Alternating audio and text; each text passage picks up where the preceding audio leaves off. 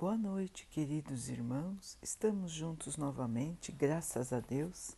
Vamos continuar buscando a nossa melhoria, estudando as mensagens de Jesus, usando o livro Caminho, Verdade e Vida de Emmanuel, com psicografia de Chico Xavier.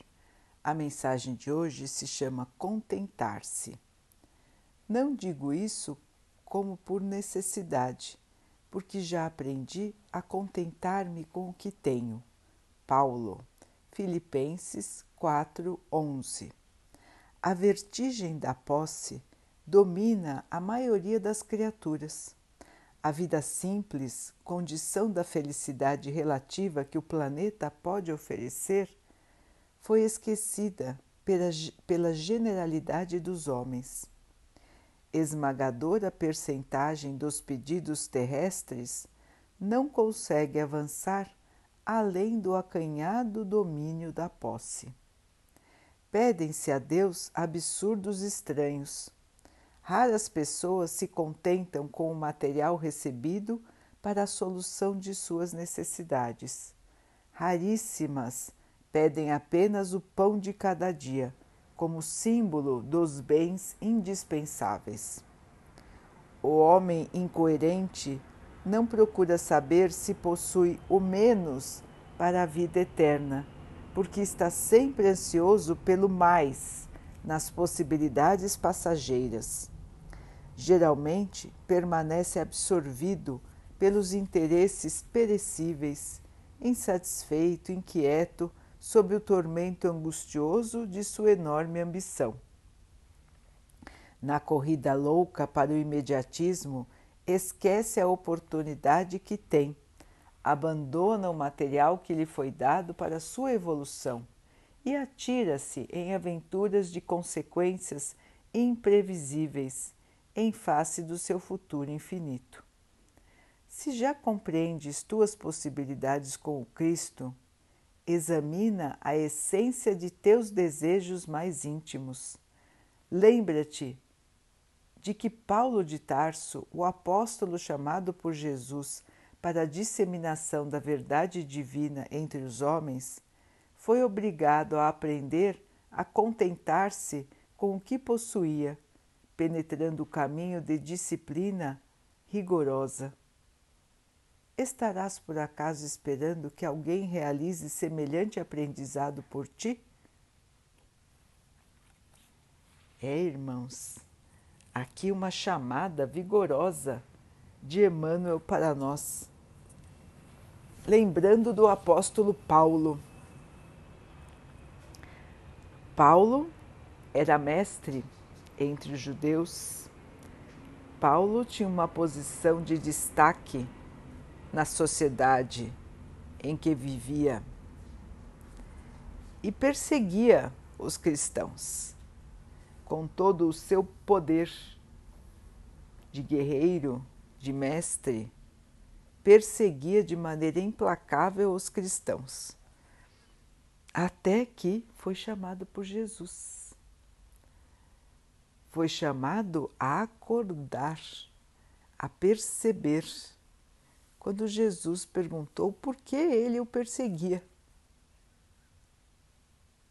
E ele, vendo a claridade enorme de Jesus, ficou cego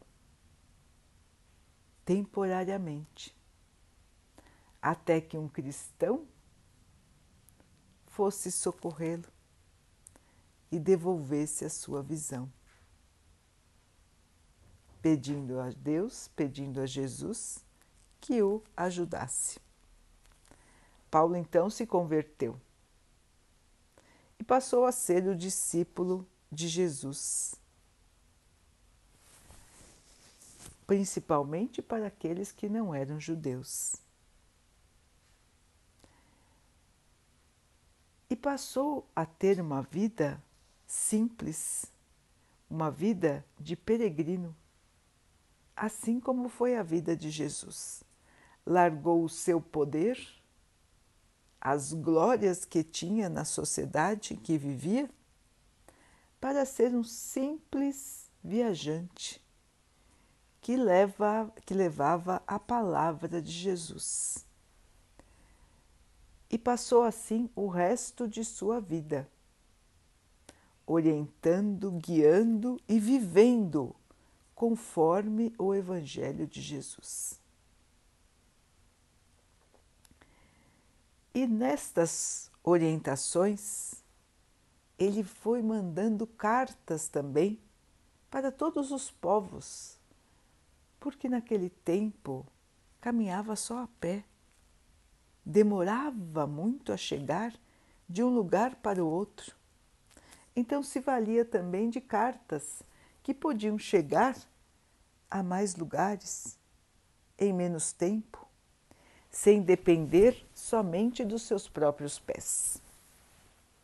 Então vejam, irmãos, o esforço que foi feito na época de Jesus para disseminar, para espalhar o conhecimento do amor. Todos os discípulos assim agiram, copiando o próprio Mestre, que também assim agiu. Caminhavam a pé, com o seu próprio esforço, com o seu próprio corpo, com o suor do seu corpo. Não tinham nada. Dormiam onde alguém lhes dava abrigo. Comiam o que lhes davam. Vestiam também o que lhes davam. Abandonaram suas vidas para estar vivendo pelo Evangelho, vivendo pelo amor. É isso que Emmanuel nos lembra nesse texto: o sacrifício, a entrega, o bem maior. Ele nos lembra que nós estamos mergulhados aqui no plano terreno e tão absorvidos com as coisas da matéria que esquecemos totalmente as coisas do espírito. Estamos muito mais preocupados com o dia de amanhã aqui na Terra do que com o dia de amanhã no plano espiritual. Sendo que a única vida verdadeira que temos é a vida espiritual. E aqui na Terra estamos passando somente por um período de aprendizado e de resgate de erros do passado. Portanto, a verdadeira vida, a vida espiritual, precisa ser lembrada. Os objetivos reais de nós todos estarmos aqui precisam ser lembrados, irmãos.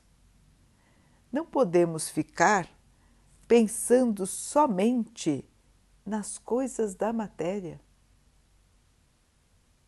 Nós temos que avaliar a nós mesmos, avaliar nossas atitudes, nossos pensamentos, nossos sentimentos, para corrigi-los, ajustando-os ao Evangelho de Jesus, ajustando-os ao exemplo de Jesus e ao exemplo de seus discípulos, como Paulo. Então, irmãos, é hora de acordar para perceber o caminho que nós estamos trilhando. É um caminho totalmente material? Ou nós estamos buscando a elevação da nossa alma, a elevação do nosso espírito? São essas as perguntas que devemos nos fazer. Porque se estamos aqui na Terra com o objetivo totalmente material, esta encarnação pouco nos ajudará na nossa evolução. Porque já temos um princípio errado. Enquanto se encararmos a nossa vida aqui como uma, um estágio de evolução, como uma pequena fase da nossa vida imortal, uma fase em que passaremos por dificuldades, por, de, por desafios, mas que, ao final, vencendo, vamos evoluir e vamos ser merecedores de viver em regiões avançadas, mais puras do plano espiritual? Se nós pensarmos assim, irmãos, estaremos realmente construindo o nosso futuro. Porque o nosso Pai é justo e misericordioso. Assim, conforme o nosso comportamento aqui na Terra, iremos alcançar no plano espiritual regiões de acordo com o nosso nível de evolução. Quanto maior a nossa evolução, mais puras, mais belas, mais, pacif mais pacificadoras serão as regiões que nós poderemos morar no plano espiritual. Logicamente, também, se ao contrário nos dedicarmos ao mal, piores serão as regiões onde, vão, onde vamos ficar depois de nosso desencarne. É lógico, irmãos, que tudo evolui. Todos nós evoluímos o tempo todo. Então, mesmo chegando ao plano espiritual, numa região de sofrimento, de tristeza, não deixaremos de ser amparados. Seremos amparados, seremos orientados e sempre haverá a possibilidade de crescer, de evoluir e de melhorar para regiões mais evoluídas. Mas, irmãos, precisamos aproveitar estas oportunidades o quanto antes. Afinal, quanto antes nós evoluirmos, antes nós seremos felizes, realmente felizes. Então, não nos deixemos abater tanto pela posse. Não nos deixemos sofrer tanto pelas coisas da matéria inclusive o nosso próprio corpo. Os irmãos sofrem tanto pelo apego que esquecem totalmente a vida futura, como se ela não existisse. E às vezes caem em enormes desequilíbrios pelo seu apego. E é isso que Emmanuel nos lembra aqui. Querer mais do que o necessário, sofrer por não ter mais do que o necessário, entrar no caminho do mal por não ter o necessário, por não ter mais do que o necessário. Então são erros, irmãos, que nós podemos cair se não nos vigiarmos. Os irmãos podem ver muitos exemplos assim. Até aqueles que muito têm querem ter cada vez mais.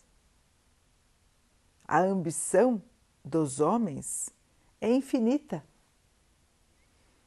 Todos querem cada vez mais e não se contentam com o que têm.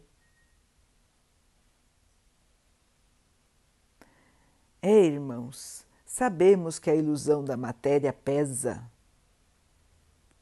Sabemos que todos, enquanto encarnados, precisam do mínimo para viver, de um teto, de comida, de roupas. Mas, irmãos, a questão é querer o supérfluo, querer cada vez mais, estar insatisfeito, estar ansioso, angustiado, sofrer por não ter além do supérfluo, além do necessário. Quantos e quantos na Terra sofrem e continuam sofrendo por não ter o supérfluo? E nem enxergam que tem o essencial para a vida, nem agradecem o que tem de essencial e buscam loucamente o supérfluo. Então, irmãos, enquanto a humanidade buscar o supérfluo, ao invés de distribuir o essencial para todos, ela estará vivendo ainda em um mundo de provas e expiações. Enquanto não entendermos que os bens da terra são empréstimos de Deus para nós, empréstimos, vamos devolver. Assim que partirmos para o plano espiritual, tudo o que temos fica aqui.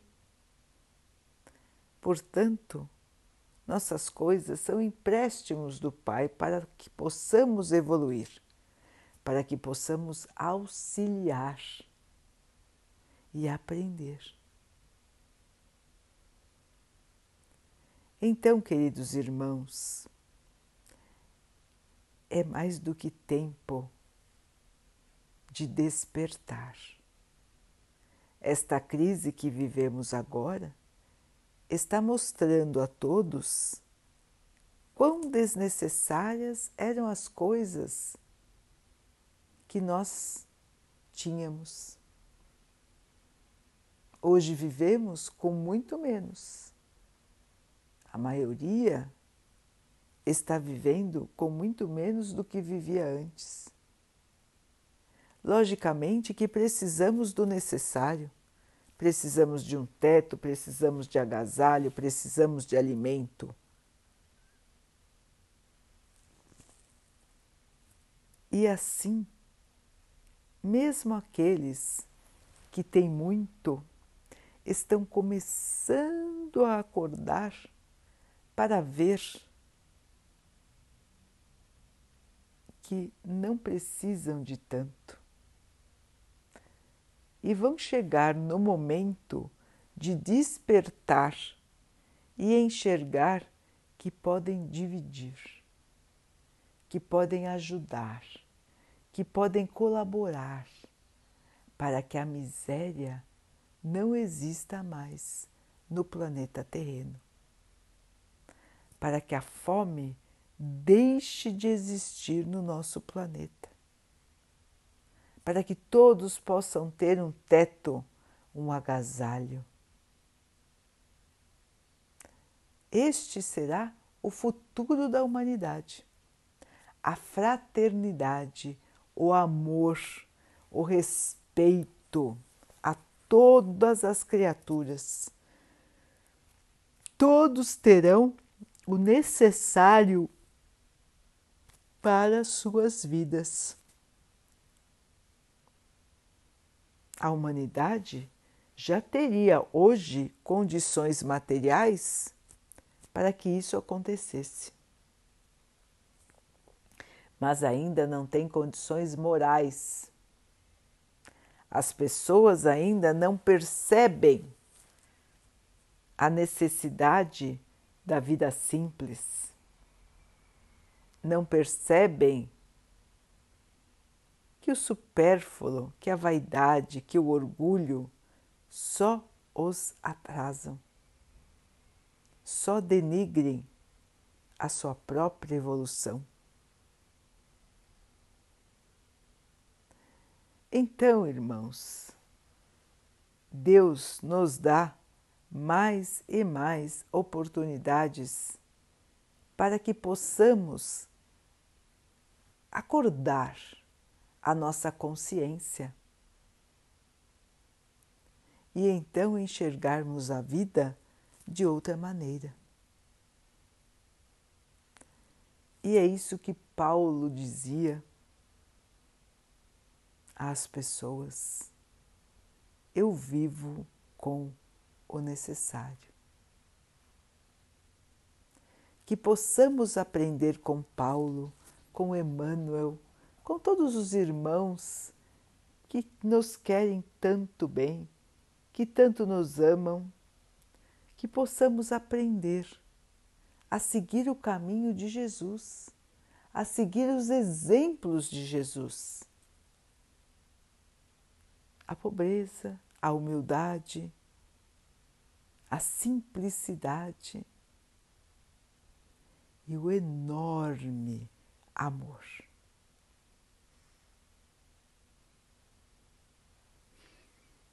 Daqui a pouquinho, então, queridos irmãos, vamos nos unir em oração agradecendo a Deus, nosso Pai, por tudo que somos, por tudo que temos e por todas as oportunidades que recebemos em nossas vidas de evoluir, de crescer, de melhorar.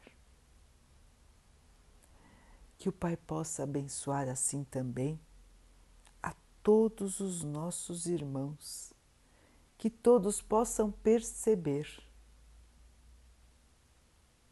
e mudar.